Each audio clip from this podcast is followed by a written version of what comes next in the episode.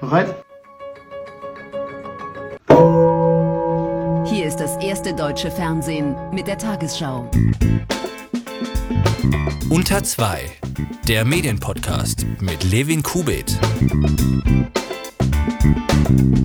So hört sich das an, wenn der Unternehmer Finn Kliman seinen Kopf gegen seinen Lampenschirm schlägt, um an der Gong Challenge der Tagesschau auf TikTok teilzunehmen. Und damit sage ich herzlich willkommen zu einer neuen Ausgabe von Unter 2. Aber es gibt nicht nur spaßigen Content auf dem TikTok-Kanal der seriösen Tagesschau. Überwiegend geht es da nämlich, wie man vielleicht zwar von der Tagesschau erwartet, aber vielleicht nicht unbedingt ähm, von TikTok selbst, um News und das aufbereitet für eine junge Zielgruppe. Der Alltag in Deutschland wird sich verändern, um die Ausbreitung des Coronavirus in der nächsten Zeit zu verlangsamen und damit Menschenleben zu retten. Ein Überblick, was noch geht und was nicht.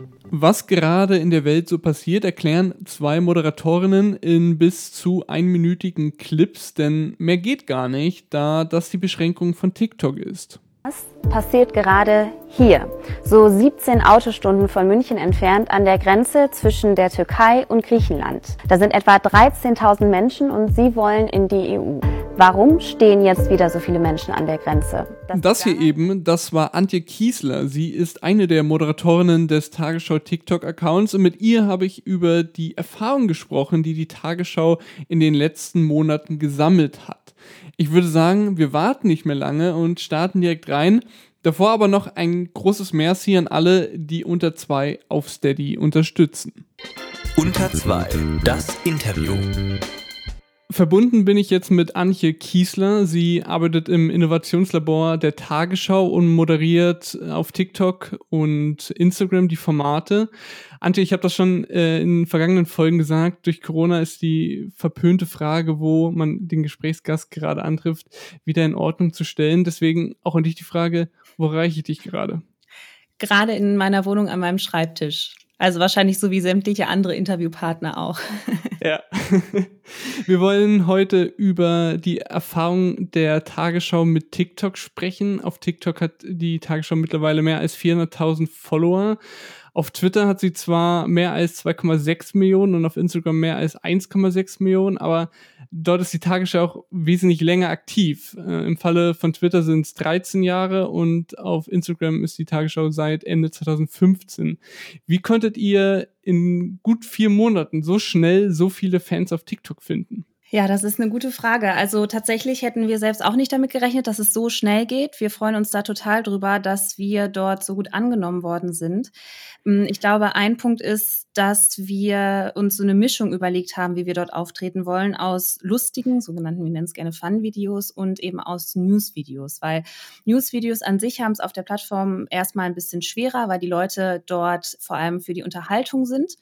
Mm, und durch Fun-Videos schafft man es ganz gut, das sehen wir auch, ähm, gute Reichweiten zu erzielen. Und die haben wir Gott sei Dank auch bekommen. Und je mehr Reichweite man mit diesen Videos erzielt, desto eher steigen auch die Followerzahlen. Also wir sehen das jedes Mal, wenn bei uns Videos zwei, drei Millionen Views bekommen, dann ähm, kann man die Uhr danach stellen, dass in der Zeit eben auch die Followerzahl nach oben schnellt. Und ähm, das ist Gott sei Dank bei uns jetzt ein paar Mal gelungen in den, ja, in dem knappen, in dem halben Jahr circa, in dem wir jetzt da sind.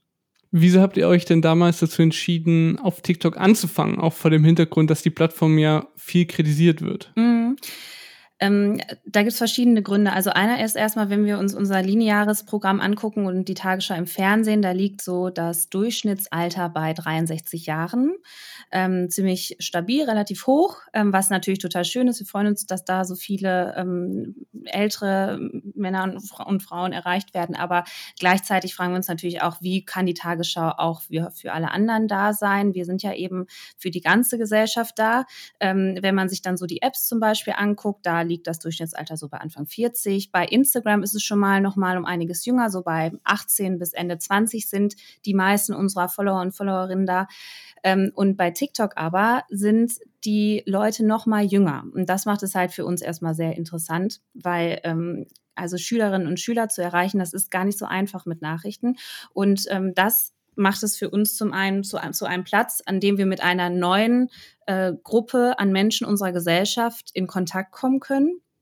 Und zum anderen sehen wir aber natürlich auch, dass diese Leute super viel in Social Media, zum Beispiel in TikTok unterwegs sind und dort Informationen bekommen, die aber nicht unbedingt verifiziert sind. Also jetzt alleine seit wir dort sind, auch auf TikTok, gab es viele Falschmeldungen, die wir dann auch selbst ähm, aufgelöst haben, versucht haben, dagegen dann also nochmal richtige Informationen zu setzen. Das heißt, ich glaube, es ist auch wichtig, dass wir, aber auch andere Medienmarken sich um Schülerinnen und Schülern kümmert und denen, die von Natur aus viel im Internet und in Social Media unterwegs sind, auch immer wieder Anhaltspunkte geben und sagen, hey, gerade kursieren vielleicht die und die Zahlen, wir würden das aber gerne nochmal für euch einordnen. Also das heißt, das ist auch eine große Motivation, denen natürlich ähm, Nachrichten und Weltgeschehen mitzugeben, aber auch das Interesse erstmal daran zu wecken und auch, dass es eine große Motivation der Tagesschau, ähm, auf allen Social-Media-Kanälen mehr auch Austausch und Interaktion herzustellen und nahbarer zu werden, weil die Tagesschau um 20 Uhr beispielsweise, die ja am bekanntesten ist, ähm, natürlich noch sehr klassisch daherkommt, auch Gott sei Dank klassisch daherkommt, das ist ja auch unser Markenkern,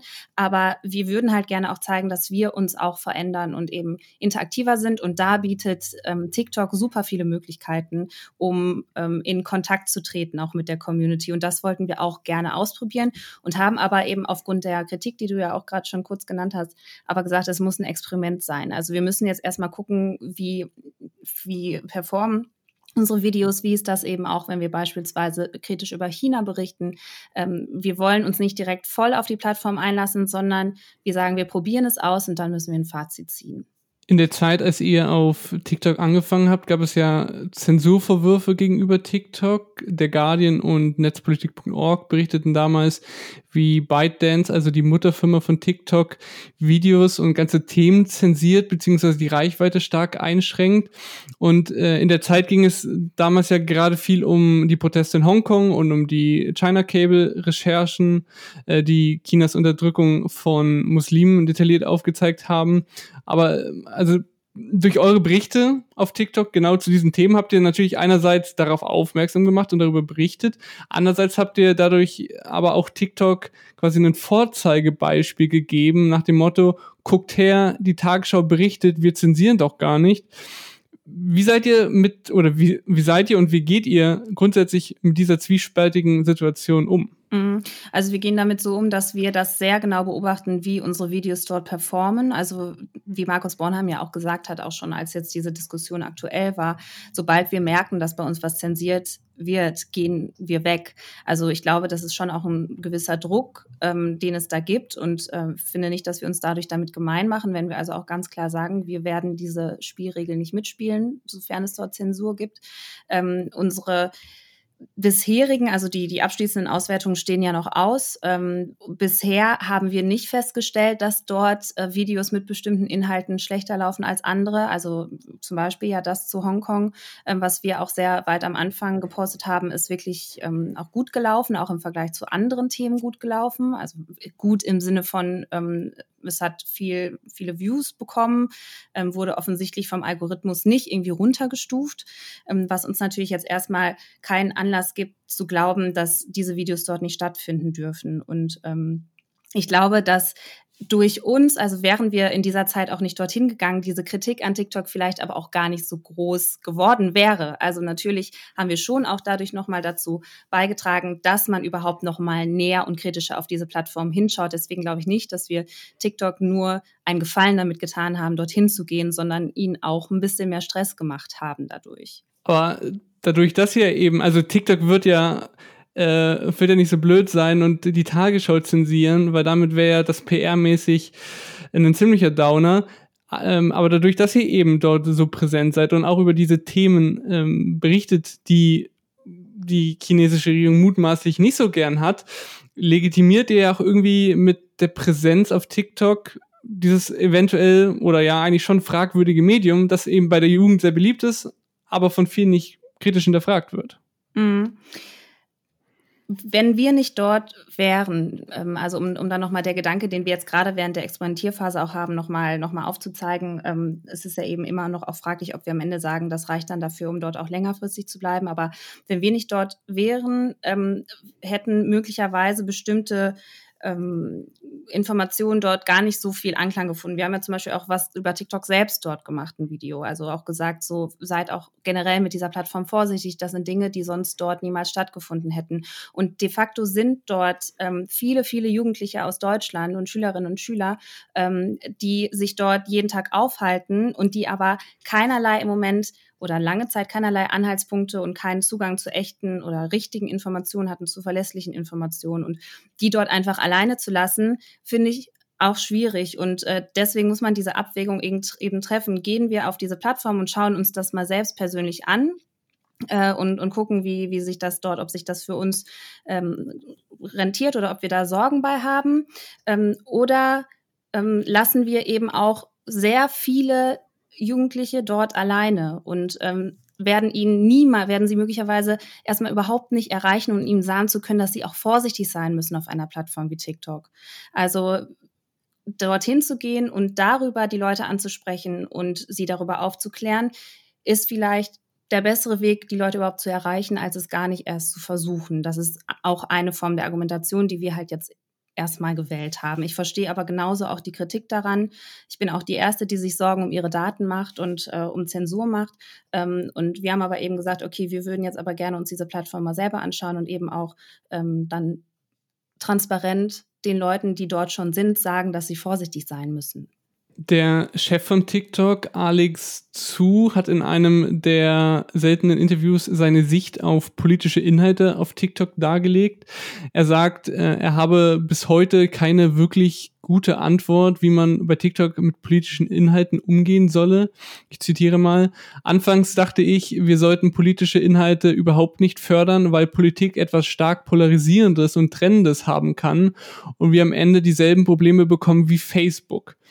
Ähm, ich will mal weiter aus diesem Spiegel-Interview zitieren, weil der TikTok-Chef da äh, eine interessante Metapher wählt, die TikTok-Sicht auf Politik dann doch ganz gut umfasst. Äh, der TikTok-Chef sagt, meine Philosophie ist, jede Stadt braucht öffentliche Plätze, auf denen Menschen politisch debattieren und streiten können. Aber wir sollten nicht die ganze Stadt zwingen, ein solcher Platz zu werden. Es sollte auch Museen geben und Konzerthallen und Spielplätze, wo die Menschen hingehen, um Spaß zu haben und ihre Persönlichkeit auszudrücken. Der Spiegel hat dann nachgefragt, was, was denn sei, wenn sich jemand politisch ausdrücken wolle.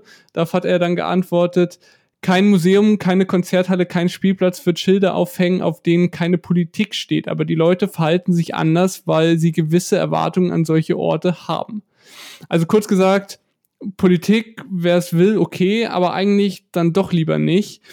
Wieso macht man denn politische Inhalte für eine Plattform, die eigentlich apolitisch sein will? Weil wir uns natürlich selbst, also nicht natürlich, aber wir überlegen uns selber, wo wir Nachrichten verbreiten möchten. Ich kann, wir, wir, wir werden uns ja nicht mit einem Chef kurz schließen und ihn fragen, dürfen wir bei euch unsere Inhalte anbieten, sondern ob wir da hingehen oder nicht, das ist uns Gott sei Dank freigestellt.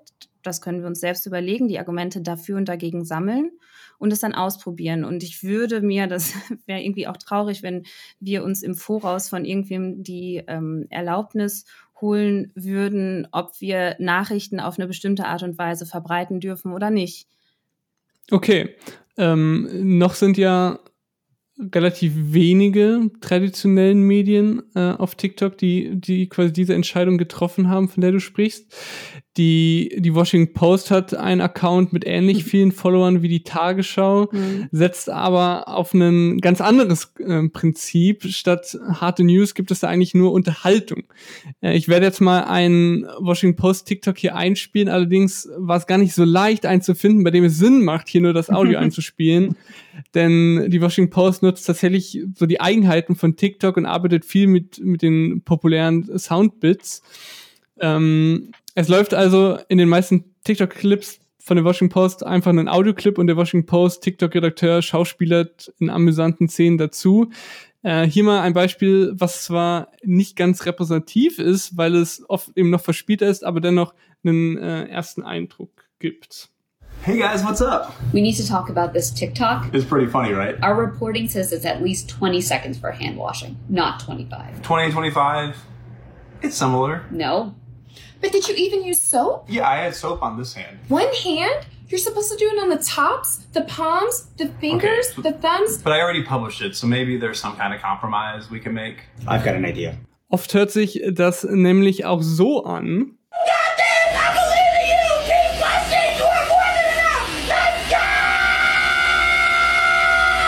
Und der Washington Post äh, Redakteur imitiert dazu im Video, wie er seinen Staubsaugerroboter in der Quarantäne wütend anschreit.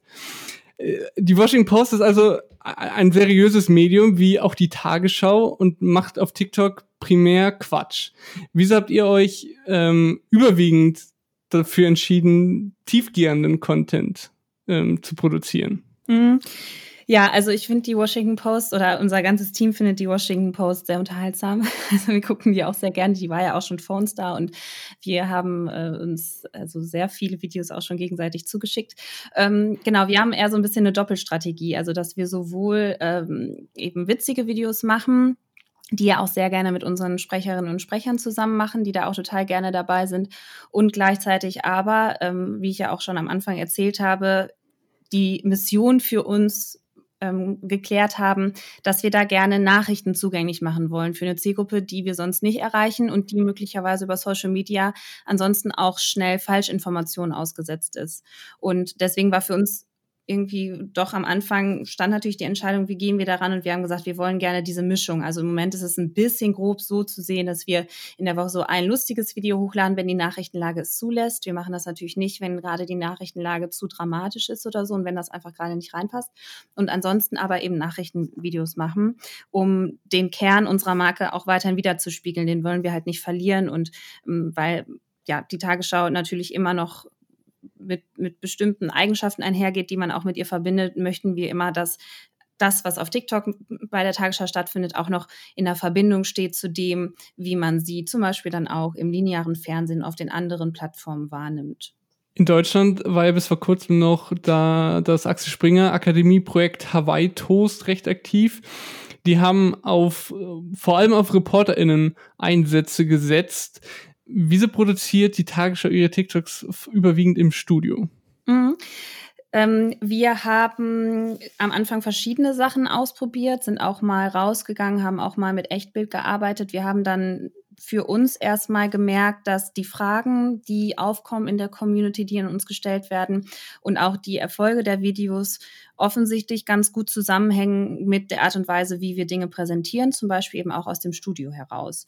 Also das ähm, gibt uns die Möglichkeit, teilweise schnell zu handeln, schnell Skripte auf den Weg zu bringen, gleichzeitig aber eben auch noch ein ähm, seriöses, erkennbares, wiedererkennbares Erscheinungsbild zu haben. Daran muss man ja auch denken, wenn wir im Feed, in diesem For You-Feed auftauchen, im Für dich-Feed, der bei TikTok, für die, die es jetzt nicht so kennen, sehr wichtig ist. Also es ist anders als zum Beispiel als jetzt bei Instagram. Da machst du deine App auf und du siehst oben alle Stories von den Leuten, die du abonniert hast und du siehst den Feed von Leuten, den du abonniert hast. Wenn du TikTok aufmachst, dann siehst du nicht als erstes die Leute, die du abonniert hast, sondern du siehst einen wilden Feed mit, mit, mit Leuten, die du vielleicht, also die du wirklich noch nie vorher gesehen hast, ähm, die der Algorithmus dir zusammenstellt. Und ähm, da scrollt man dann so durch, im schlimmsten Fall ziemlich lange, weil man nicht mehr loskommt. Und ähm, da haben wir natürlich dann einen Vorteil, wenn wir schnell auffallen. Wenn man also schnell vielleicht erkennt, Moment mal, das sieht doch irgendwie jetzt aus wie aus dem Studio, das ist doch vielleicht wieder dieser Platin-Hintergrund oder so und man vielleicht schnell schalten kann, ach so, da ist gerade wieder die Tagesschau, die mir hier reingespült wird.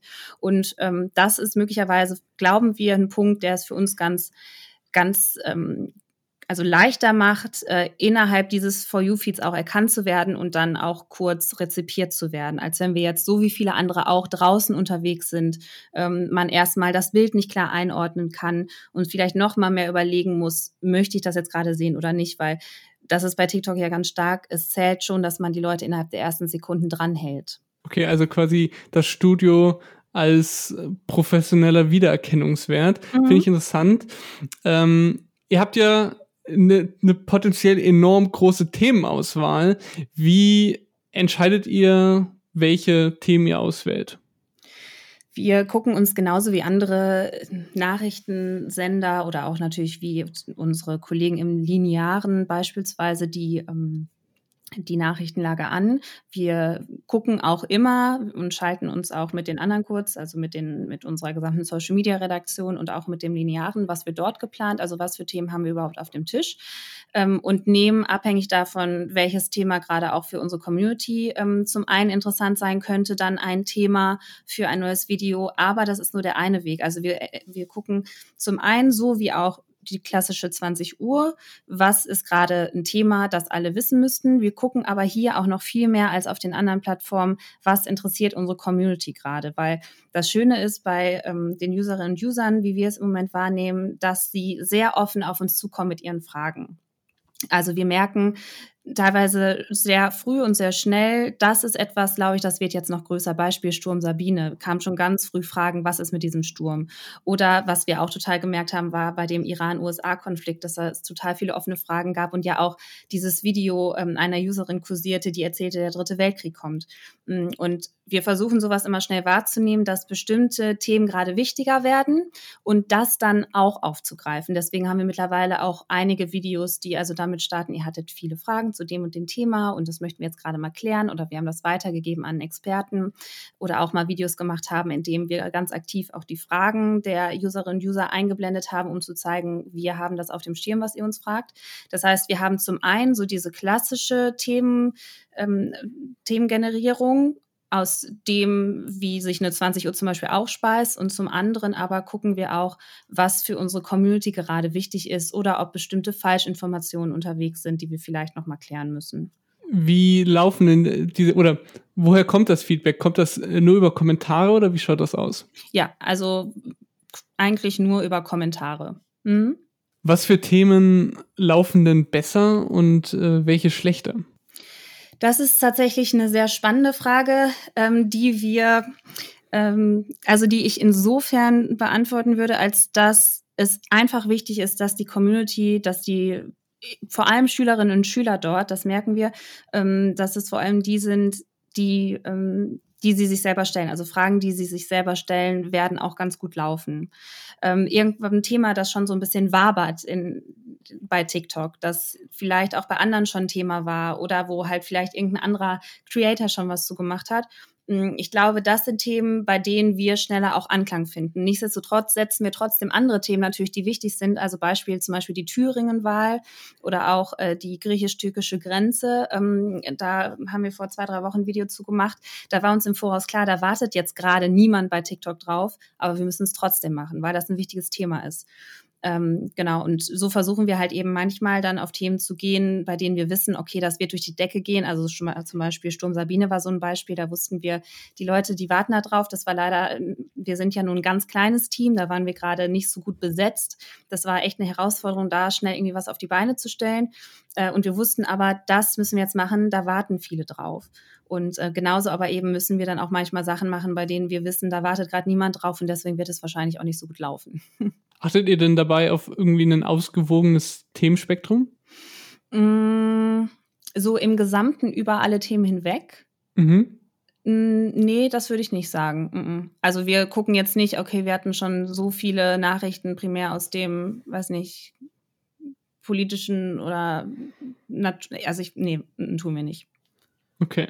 Lasst ihr euch in irgendeiner Weise von TikTok-Trends inspirieren? Also fließen solche Trends irgendwie in, in die Videos ein oder sind wirklich dann nur die reinen Nachrichtenfaktoren, beziehungsweise wie du gesagt hast, ähm, die Faktoren aus dem, aus dem User-Feedback relevant? Mhm. Ähm, wir haben gerade auch so Fun-Videos auch schon mal ähm, auf Grundlage von Challenges gemacht.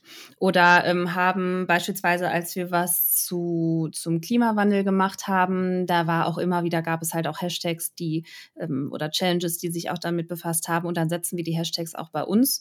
Ähm, wichtiger ist uns das aber im Fun-Bereich, dass wir da also vielleicht hin und wieder dann auch zusammen mit den Challenges auftauchen. Allerdings ist bisher unser Eindruck, dass über, man sieht das ja auch, worüber so die, die Leute auf unsere Videos kommen und da machen die Hashtags oder diese Challenges nur einen kleinen Teil aus. Trotzdem wollen wir das halt gerne, wenn möglich, weil wir natürlich dadurch zeigen, dass wir Teil der Community sind und dass wir verstanden haben, worüber diese Plattform funktioniert. Deswegen können wir uns da nicht ganz von los äh, sagen, dass wir da auch drauf gucken und wenn möglich, gerade eben was irgendwie so, so Fun-Videos angeht, also wenn ich jetzt zum Beispiel an das Jup No von Judith Rakas denke, das war ja so ein Beispiel, hm, dass wir also zeigen, dass wir auch sehen, dass man sowas bei TikTok macht. Welches Video meinst du? Meinst du das mit dem Moneyboy? Äh, mit Choices? Ja, genau. Mhm. Ah ja, okay. Also für alle Hörer, die es nicht kennen, ein äh, Moneyboy-Lied, wo er immer mit, wie, wie geht das? Ähm, Jupp, no, sagt er. Genau. Und dann äh, beantwortet Judith Raker dazu no. Fragen. Genau. Und ja und nein Fragen. Die Fragen werden dann quasi im Bild eingeblendet und dann wird immer gesungen Jupp oder No und je nachdem sagt sie quasi Ja oder Nein auf die Frage. Also Beispiel, lernst du all deine Texte auswendig und dann hört man in dem Song No. No. Ja. Und darüber kann man dann so ein bisschen Inhalte auch weitergeben. Was habt ihr denn in den vier Monaten gelernt hinsichtlich, wie ihr Themen aufbereitet? Wie wir Themen aufbereiten, also du meinst jetzt ähm, vom visuellen her oder genau. von der Ansprechhaltung oder? Also von beides quasi, ja. Mhm.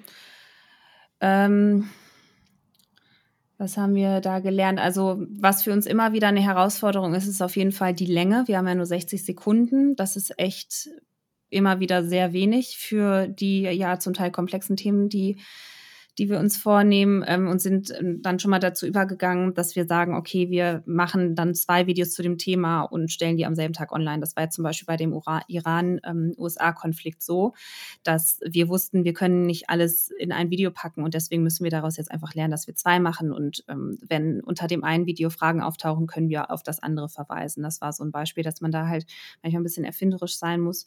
Mhm visuell wir arbeiten ja immer mit ähm, einem Grafiker oder einer Grafikerin zusammen, die quasi mit zu unserem kleinen Team dazu gehört. Das ist total toll, mit der wir zusammen oder dem wir zusammen immer auch die Ideen entwickeln und ganz eng dann bei der Umsetzung zusammenarbeiten. Und ähm, da probieren wir immer wieder neue Sachen aus, was so funktioniert und was nicht. Aber wir glauben, dass eine starke visuelle Ebene total wichtig ist ähm, und immer sehr nochmal zum Verständnis ähm, beiträgt. Und ich glaube auch die Ansprache, gerade auch wie man ins Video startet, die muss einfach verständlich und klar sein. Also da letztendlich, das wussten wir auch am Anfang schon, da arbeiten wir aber immer wieder dran, dass wir verständlich sind, dass wir wirklich versuchen, am Anfang runterzubrechen und klarzumachen, was wollen wir hier gerade. Äh, und von Anfang an die Leute, die ja wirklich manchmal wahrscheinlich durch ihren Feed scrollen und dann kurz bei uns hängen bleiben, dass sie sofort wissen, was sie jetzt gerade von uns zu erwarten haben. Und da kann man ständig dran arbeiten, dass das noch besser wird. Aber habt ihr auch äh, was hinsichtlich gelernt, ob ähm, Text in, in TikToks funktioniert, ob das eher unbeliebt ist und stattdessen lieber Animationen? Mhm. Äh, so ein Wechsel ist da auf jeden Fall ganz gut. Also Text am Anfang beispielsweise, wie ich gerade meinte, der Start muss klar sein, da Text einzubinden. Das machen ja auch viele andere Accounts, wenn man mal guckt, ähm, dass sie am Anfang klar machen, darum geht es jetzt hier in dem Video. Das ist auch äh, bei uns was, was äh, wir mittlerweile gerne anwenden. Und dann so oft es geht, durch Animationen und Grafiken nochmal verdeutlichen, was wir gerade erzählen. Das versuchen wir eigentlich immer, ja. Ähm, inwiefern das jetzt zu einer positiven Watchdauer beiträgt, die übrigens auch im Vergleich zu anderen ähm, Plattformen sehr gut ist. Also die Leute bleiben wirklich vergleichsweise lange an unseren Videos dran. Ähm, inwiefern die jetzt länger wird, wenn wir mehr Grafiken benutzen und so, das kann ich jetzt nicht sagen, leider. Inwiefern bekommt ihr denn da Einsichten? Weil äh, der Tagesschau-Account ist ja ein ganz normaler TikTok-Account oder gibt es dafür Publisher andere Möglichkeiten? Ähm, also wir haben ja einen verifizierten Account. Ähm, ich kann ehrlich gesagt nicht genau sagen, inwiefern die Analysen so anders sind als von anderen Accounts, weil ich ähm, ja das auf anderen Accounts, also ich habe zwar einen privaten, aber da äh, gucke ich mir diese Analysen nicht an, weil ich da gar nicht so ähm, viel mache. Mm, wir haben, ja, wir können sowas eben sehen wie Watchtime, wie viele Leute haben es gesehen, ähm, wie ähm, aus welchen Ländern kommen die, ist natürlich bei uns zum größten Teil Deutschland, aber auch ein bisschen Schweiz und Österreich. Dann sehen wir auch, äh, wie sich so die, die Videos gerade im Vergleich entwickeln bei uns, welche gerade also besonders viel Views bekommen haben. Wir sehen auch, wann die Leute online sind über die Woche und am Tag hinweg, also dass ähm, es da so bestimmte Peaks gibt oder ähm, dass wir, sehr weiblich sind. Also 70 Prozent tatsächlich unserer Followerinnen sind weiblich, was auch ein echt großer Teil ist. Habt ihr dann auch aufgrund dieser Nutzungsweisen eure Strategie so ein bisschen angepasst? Was den Posting-Zeitpunkt angeht, schon. Also wir unter der Woche zum Beispiel sind die oft eher so am späten Nachmittag oder Abend ähm, online, was man sich auch insofern denken kann, wenn denn ähm, die Schülerinnen und Schüler in der Schule sind, was im Moment ja nicht der Fall ist. Ähm, aber dann haben sie vor allem halt ab dem späten Nachmittag auch mehr Zeit, dann äh, TikTok anzuschauen und deswegen gehen viele Videos von uns dann ein bisschen später am Tag online zum Beispiel. Habt ihr eigentlich einen festen Veröffentlichungsrhythmus? Ich habe das versucht, einen zu finden, ist mir aber nicht so ganz gelungen. nee, den haben wir auch tatsächlich nicht. Wir haben an sich grob festgelegt, dass wir so drei Videos in der Woche hochladen. Ähm, aber manchmal bei je nach Nachrichtenlage ist es mehr oder ist es weniger. Meistens jetzt eher was mal ein bisschen mehr. Wir haben aber keine festen Tage, an denen wir das machen, weil wir sind, wie gesagt, ein ganz kleines Team und wir sind manchmal auch ein bisschen davon einfach abhängig, wann die Sachen dann fertig werden, weil wir halt nicht schnipsen können und das Video steht, sondern ähm, gerade auch da uns die grafische Aufarbeitung dann auch wichtig ist, da immer noch ein bisschen Zeit für brauchen und deswegen wird manchmal dann das Video heute fertig und manchmal morgen und je nachdem geht es dann online. Also es, wir können, können jetzt im Moment nicht sagen, okay, also wir machen jetzt auf jeden Fall was dann wieder am Montag und dann wieder am Mittwoch. Das wäre gerade mit unserem Workflow so einfach nicht vereinbar. Kannst du uns mal mit zu dieser zur Entstehungsgeschichte eines TikToks mitnehmen? Also von der Idee bis zum finalen Hochladen. Wie läuft das ab? Mhm. Also wir ähm, sind ja also ein Kernteam von drei beziehungsweise vier Leuten. Ähm, einmal Anna und ich, die ja eben auch auf, äh, bei, bei TikTok auftauchen. Dann haben wir noch äh, Timo Spieß, unseren Redakteur, der im Innovationslabor, in dem wir gerade angesiedelt sind, der Tagesschau, ähm, eben den Hut auf hat.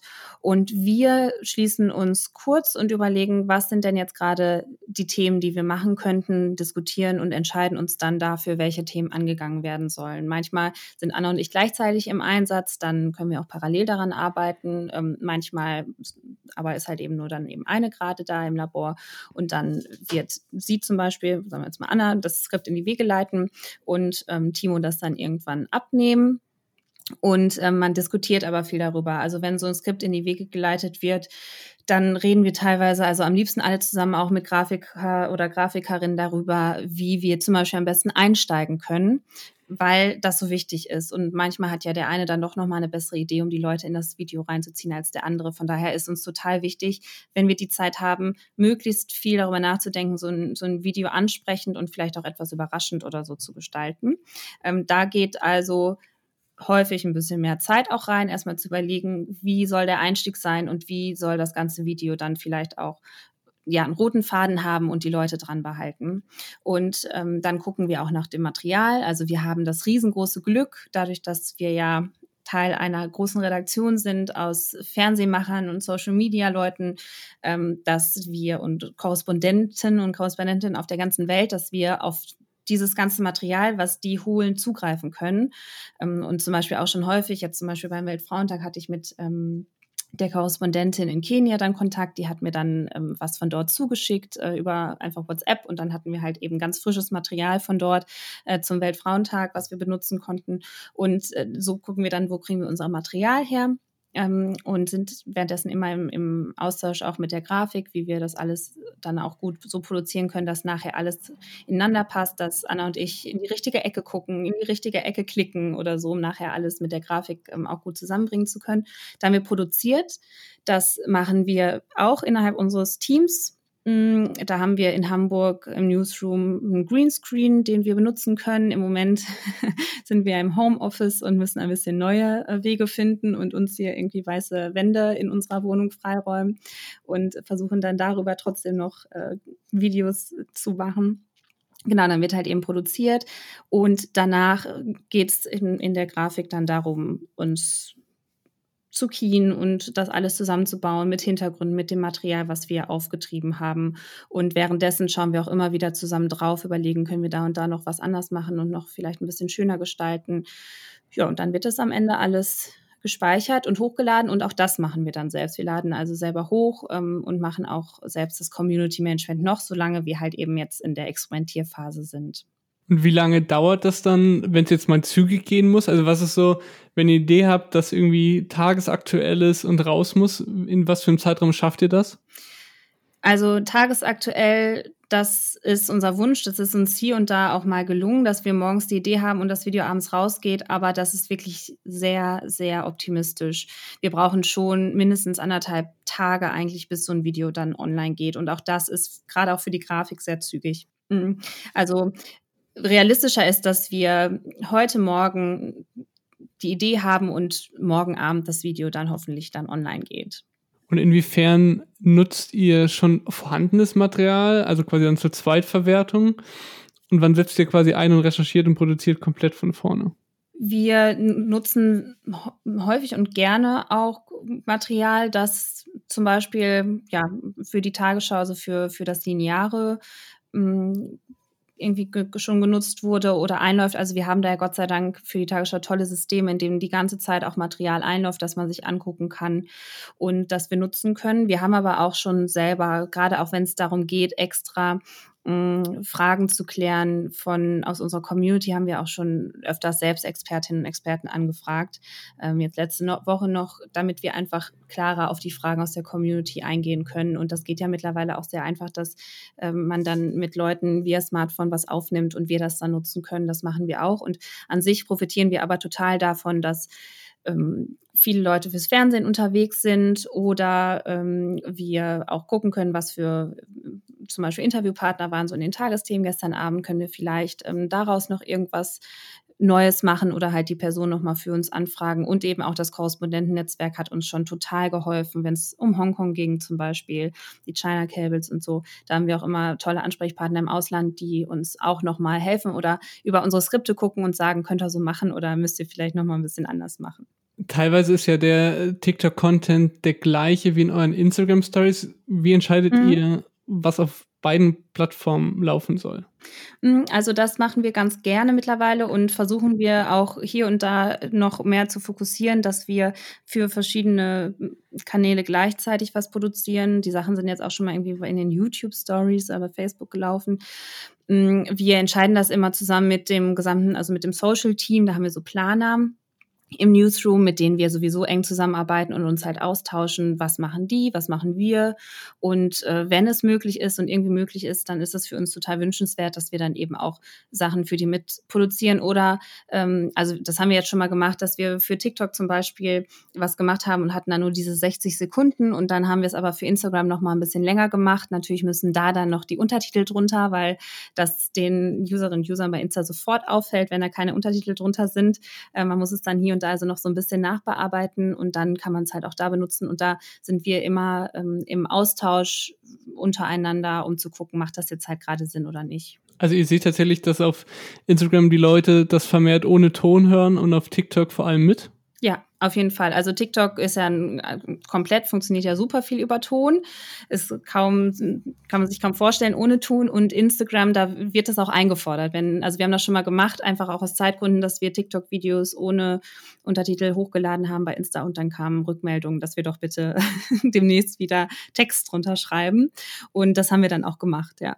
Auf Instagram macht ihr auch Stories, in denen KorrespondentInnen etwas erzählen oder ihr mit sonstigen ExpertInnen oder relevanten Personen sprecht und ein Tagesschau-Journalist oder eine Tagesschau-Journalistin moderieren dann da quasi durch. Ähm, oder ihr arbeitet auch mit animierten Text-Bild-Stories einfach, also quasi das Simpleste. Das macht bei ihr TikTok zwar. meinst oder bei Instagram? Das jetzt auf Instagram bezogen. Und mhm. das macht ihr, habt ihr schon mal auch auf TikTok gemacht, aber sehr, sehr selten. Wieso macht ihr sowas quasi nur auf Instagram und nicht auf TikTok? Also meinst du jetzt zum Beispiel diese ähm, fünf Infos zu einem bestimmten Thema, also so Texttafeln oder also einfach Sachen ohne Presenter? Was meinst du jetzt genau? Genau, also einmal einmal diese Textkacheln, ähm, die macht ihr auf Instagram, soweit ich gesehen mhm. habe, öfters. Genauso mhm. eben wie zum Beispiel diese, diese, wo ihr ihr habt kürzlich zum Beispiel mehrere Korrespondenten zu der Lage wegen Corona. Ähm, mhm, ja dazu geladen und die haben dann quasi ja. 15 Sekunden was gesagt. Wieso läuft sowas nicht auf, auf, auf TikTok? Ist das, kommt das nicht gut an oder was ist da der Grund? Mhm. Ähm, also die zum Beispiel diese fünf Fakten, da ist unser Eindruck, das hatten wir zum Beispiel nach Hanau auch gemacht, nach dem Anschlag dort auf TikTok, dass das tatsächlich nicht so gut läuft, ähm, sondern dass Videos, in denen PräsenterInnen auftauchen, besser laufen, klare Ansprechpartner auftauchen, besser laufen. Ähm, ein, ein Beispiel, das uns da zwar einmal eines Besseren belehrt hat, war der Sturm Sabine. Da hatten wir einfach so wie so einen Bilderteppich, ähm, über den ich dann was erzählt hatte und das ist super gut gelaufen, aber da halt auch wieder der Punkt, das war ein Thema, das in dem Moment alle interessiert hat. Und ansonsten ähm, haben wir bisher die Erfahrung gemacht, dass es besser ist, wenn da jemand ist, der was erklärt, ein Ansprechpartner ist, der was erklärt mm, als dass wir eben einfach Texttafeln oder so hochladen. Und wir finden, dass das auch nicht typisch TikTok ist. Wir wollen schon weiterhin irgendwie Formen wählen, die zu dieser Plattform passen. Und TikTok ist halt einfach ein Medium, das entweder, wenn kein Mensch drauf zu sehen ist, durch eine große Ästhetik auffällt und äh, irgendwie, dass sich irgendwas aufbaut, irgendwas entwickelt oder eben es sind tatsächlich Menschen zu sehen, denen man bei irgendwas zuguckt und da würden so Texttafeln einfach nicht gut ins Bild passen und ja, das ist, glaube ich, einer unserer Hauptgründe, warum wir sagen, wir machen das nur ungern und haben das jetzt zum Beispiel, ähm, ich meine, es war bei Hanau dann ausnahmsweise gemacht. Und mit dieser Story zu den Korrespondentinnen und Korrespondenten, die ich übrigens total toll finde, das haben wir jetzt äh, zweimal jetzt schon zu Corona gemacht, mm, das wäre tatsächlich was, was wir auch mal gut bei TikTok sicherlich ausprobieren könnten. Das haben wir noch nicht gemacht, weil wir gerade noch so viele andere Dinge auf dem Tisch haben. Aber ich würde jetzt nicht ausschließen, dass wir das auch mal testen würden, ob das auch bei TikTok läuft die Tagesschau hat ja als öffentlich-rechtliches Medium das Privileg, dass es die ZuschauerInnen nicht in irgendeiner Weise monetaris monetarisieren muss. Also in Snapchat Discover gibt es Werbung, in Instagram Stories können die Medien dann einfach auf ihre Seite verlinken und können quasi so irgendwie den Mehrheit schaffen, beziehungsweise dort äh, durch Werbung Geld verdienen. All das gibt es ja auf TikTok momentan nicht. Lohnt es sich dann überhaupt auf TikTok zu sein als Medium? Also für uns jetzt oder für Medien, die für die Monetarisierung wichtiger ist? Ja gut, also ihr habt ja, wie gesagt, ein bisschen ein Privileg, mhm. wenn du es aus einer Perspektive eines, eines privaten Mediums beantworten müsstest. Ja, das ist die gute Frage. Also ähm, die Zielgruppe, die man dort vor allem antrifft, ist halt nicht die werberelevante Zielgruppe. Ne? Deswegen ist das natürlich erstmal nicht ganz so interessant, kann ich mir vorstellen. Ähm, habe aber das Gefühl, dass bei TikTok auch Werbung zunehmend eine Rolle spielt äh, und da Sponsored Posts oder sowas auch mittlerweile öfter auftauchen oder Challenges, die dann an eine bestimmte Marke zum Beispiel ähm, angedockt sind. Von daher möglicherweise nimmt das auch noch weiter zu, sodass es dann für welche, die dort auch gerne ja, noch zusätzlich Monetarisierung haben wollen, dass das für die dann auch interessanter wird. Für uns ist, wie gesagt, gerade der Hauptgrund, dass wir dort Leute erreichen, die wir sonst nicht erreichen. Und da muss dann vielleicht ein Medienhaus dann überlegen, ist es für sie deswegen ist dann wert, da auch was reinzustecken, auch wenn man gerade noch nicht so gut ja, damit Geld machen kann. Das kann ich jetzt nicht so gut für die entscheiden. Seht ihr denn in irgendeiner Weise, dass dadurch, dass ihr jetzt eine neue, sehr junge Zielgruppe erreicht, auch Auswirkungen auf eure anderen Plattformen? Also auf die anderen Social-Plattformen, nur insofern, dass da hin und wieder Kommentare auftauchen, die möglicherweise dann erzählen, dass irgendwie, weiß nicht, ein Kind oder so davon erzählt hat. Also gerade bei Twitter gibt es ja Diskussionen auch natürlich über die Tagesschau bei TikTok. Und da ähm, hören wir dann schon mal, dass jemand erzählt, ja, also irgendwie mein Kind hat mir das jetzt gezeigt, dass ihr da seid. Also sowas eher, dass äh, das jetzt so direkt ausstrahlt und zum Beispiel die ähm, Userinnen und User von TikTok dadurch jetzt die 20 Uhr einschalten, da gibt es jetzt gerade noch keine Zahlen zu. Also das glaube ich auch nicht unbedingt, dass das so passiert. Es gibt zwar viele, die dann mittlerweile, das ist so auch echt ganz schön zu sehen, die, wenn, also es war mal unter einem Video, da haben die angefangen, die Minuten runterzuzählen, bis die 20 Uhr startet. Also ich glaube, dass die, ähm, das Bewusstsein dafür, dass es die 20 Uhr gibt, schon steigt durch unsere Arbeit dort, aber dass dadurch jetzt nicht plötzlich viel mehr aus der Zielgruppe die 20 Uhr gucken. Jochen Wegner, der Chefredakteur von Zeit Online, hat kürzlich in einem Podcast eine interessante Hypothese aufgestellt. Er hat äh, von der New York Times erzählt und wie gesättigt deren Leserschaft sei. Die New York Times könne nicht mehr in der breiten Masse an Leser gewinnen, sondern nur noch in Nischen. Und er hat das auch auf, auf deutsche Medien hypothetisch übertragen, nämlich auf den Spiegel, die Bild und die Tagesschau. Mhm. Ähm, also ist das, also seine Idee war ja quasi, ähm, in der breiten Masse kann man nicht mehr hinzugewinnen, sondern muss voll in die Nische gehen und nur dort kann man noch wachsen. Ist das äh, der Grund, wieso ihr so extrem in Social Exper oder in, mit Social experimentiert, weil ihr mit der Sendung schon alle erreicht, die ihr damit erreichen könntet und durch Social quasi einen, einen völlig anderen Bereich bespielt, der im Falle von TikTok viel von der Jugend genutzt wird und ihr damit ähm, noch mehr Reichweite durch Expansion aufbauen könnt?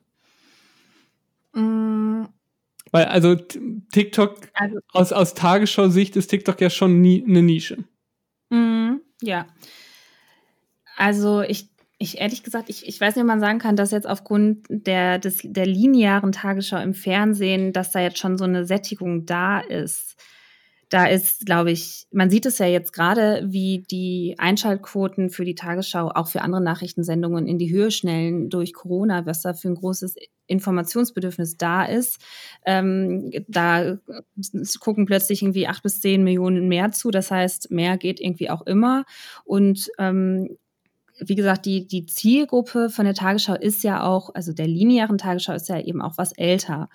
Und sich deswegen zu fragen, also wir fragen uns halt einfach, wie können wir auch die anderen Altersklassen, für die wir eine nachrichtliche Verantwortung tragen und einen Auftrag haben im Rahmen des öffentlich-rechtlichen Rundfunks, wie können wir die auch erreichen? Das ist die Hauptmotivation. Und gerade also die, diese Frage, wir wollen eine andere Nische, ist es, glaube ich, nicht, die jetzt gerade im Fokus steht, sondern eben die Frage, wie kann die Tagesschau, die jetzt jahrzehntelang ein, ein Ansprechpartner in Sachen Nachrichten war, das auch bleiben, auch wenn das lineare Fernsehen möglicherweise mal an Bedeutung abnimmt. Das ist es ja eigentlich, was dahinter steht. Wir wollen auch in den nächsten Jahrzehnten noch als Marke äh, dieselbe Rolle spielen, wie wir sie in den letzten Jahrzehnten gespielt haben.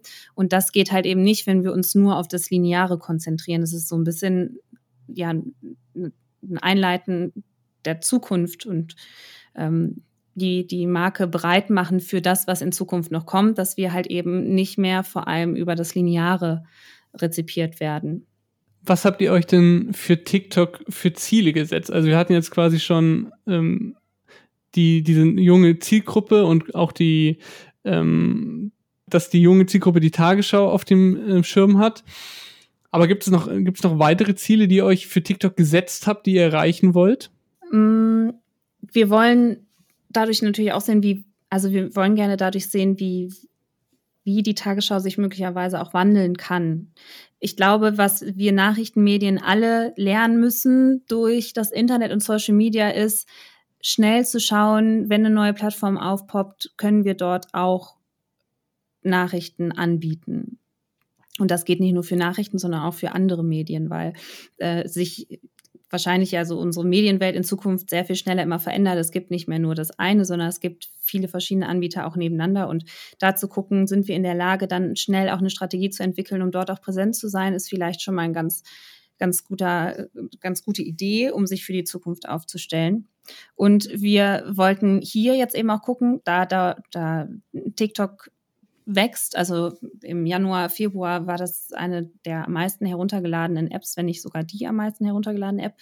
Ähm, wollten wir gucken, kann das auch was für uns sein, wenn diese App noch größer wird und diese Plattform.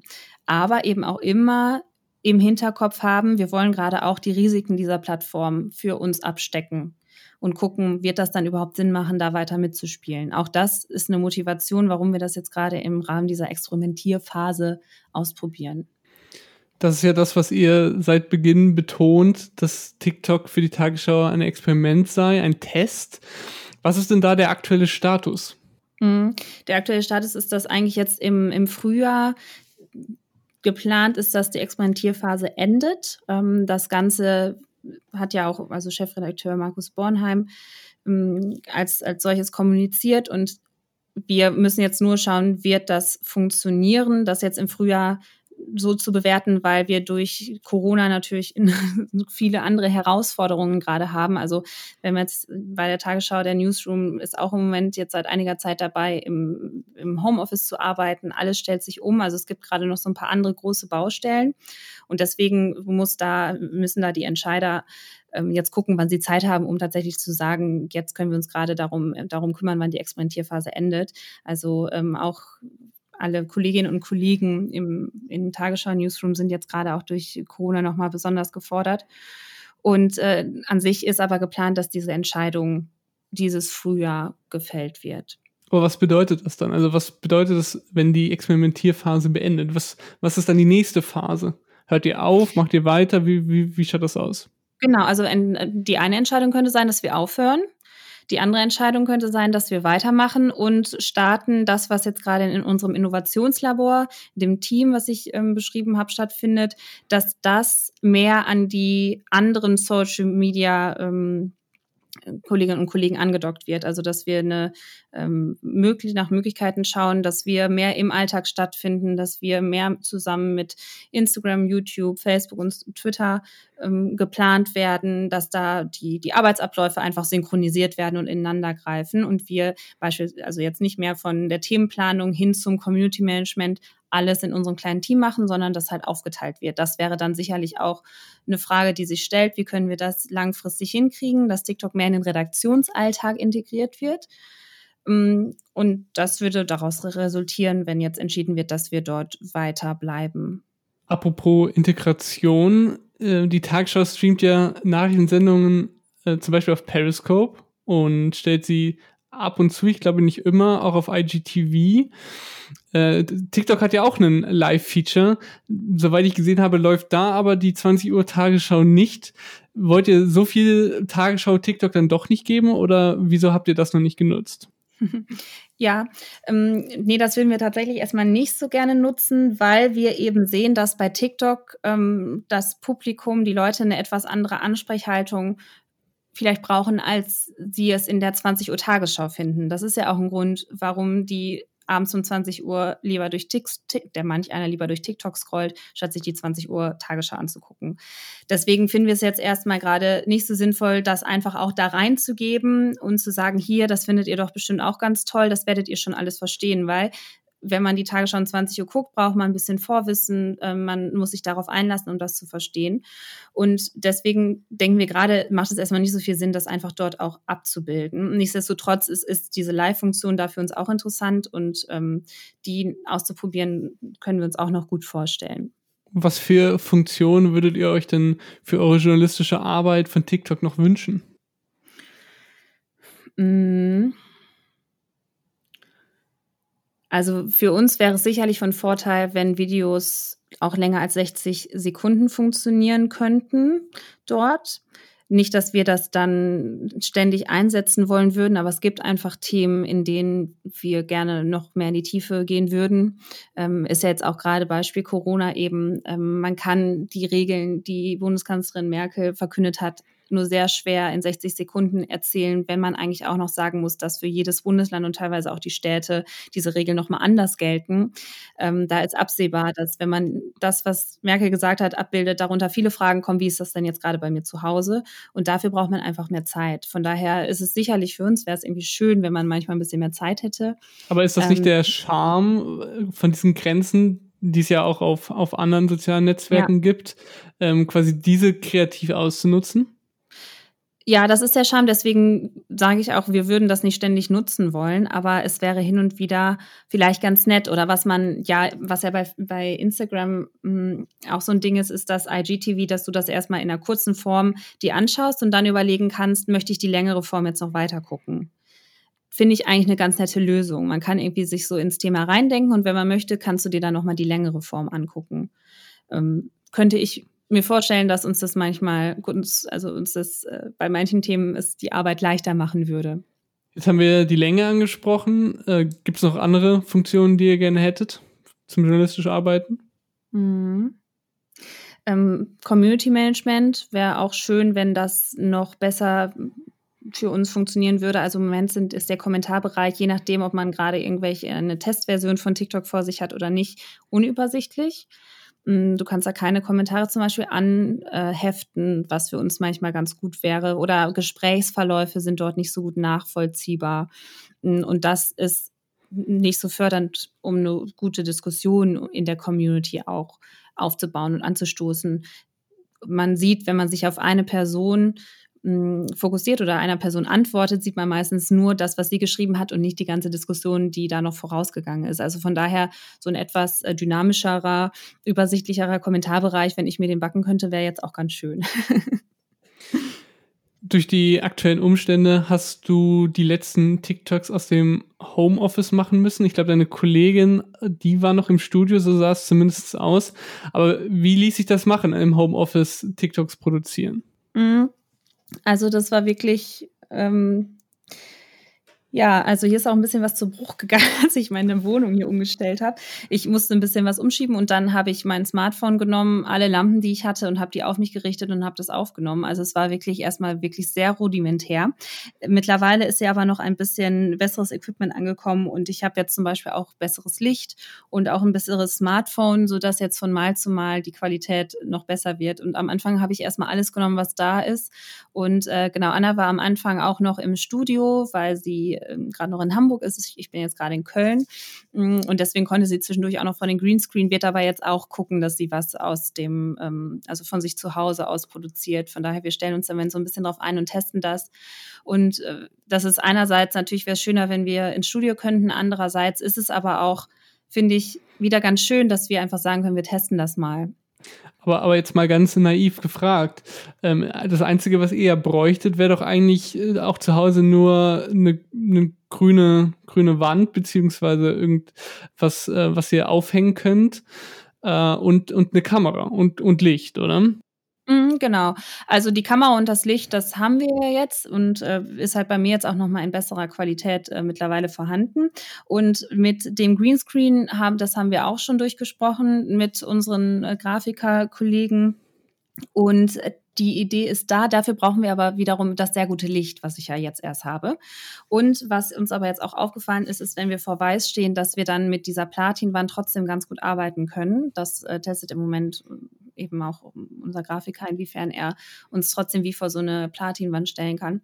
Genau, und das mit, ähm, dass wir uns einfach so ein Tuch aufhängen, das wird jetzt ermöglicht, da ich besseres Licht auch hier habe. Vorher war das nicht gut möglich, weil dafür einfach zu viele Schatten dann auch noch auf die Wand gefallen sind. Jetzt hast du ja gerade eben gesagt, dass ihr dafür eure Handys nutzt. Äh, in, in anderen Videoaufnahmen konnte man sehen, dass ihr da mit richtigen Kameras arbeitet. Das ist jetzt quasi mhm. ein einen Downgrade oder seid ihr grundsätzlich aufs Handy umgestiegen für die TikTok-Videoproduktion? Nee, eigentlich nutzen wir noch die richtigen Kameras und ähm, die, ähm, also Anna hatte auch noch die Möglichkeit, die sich in Hamburg ähm, zu besorgen.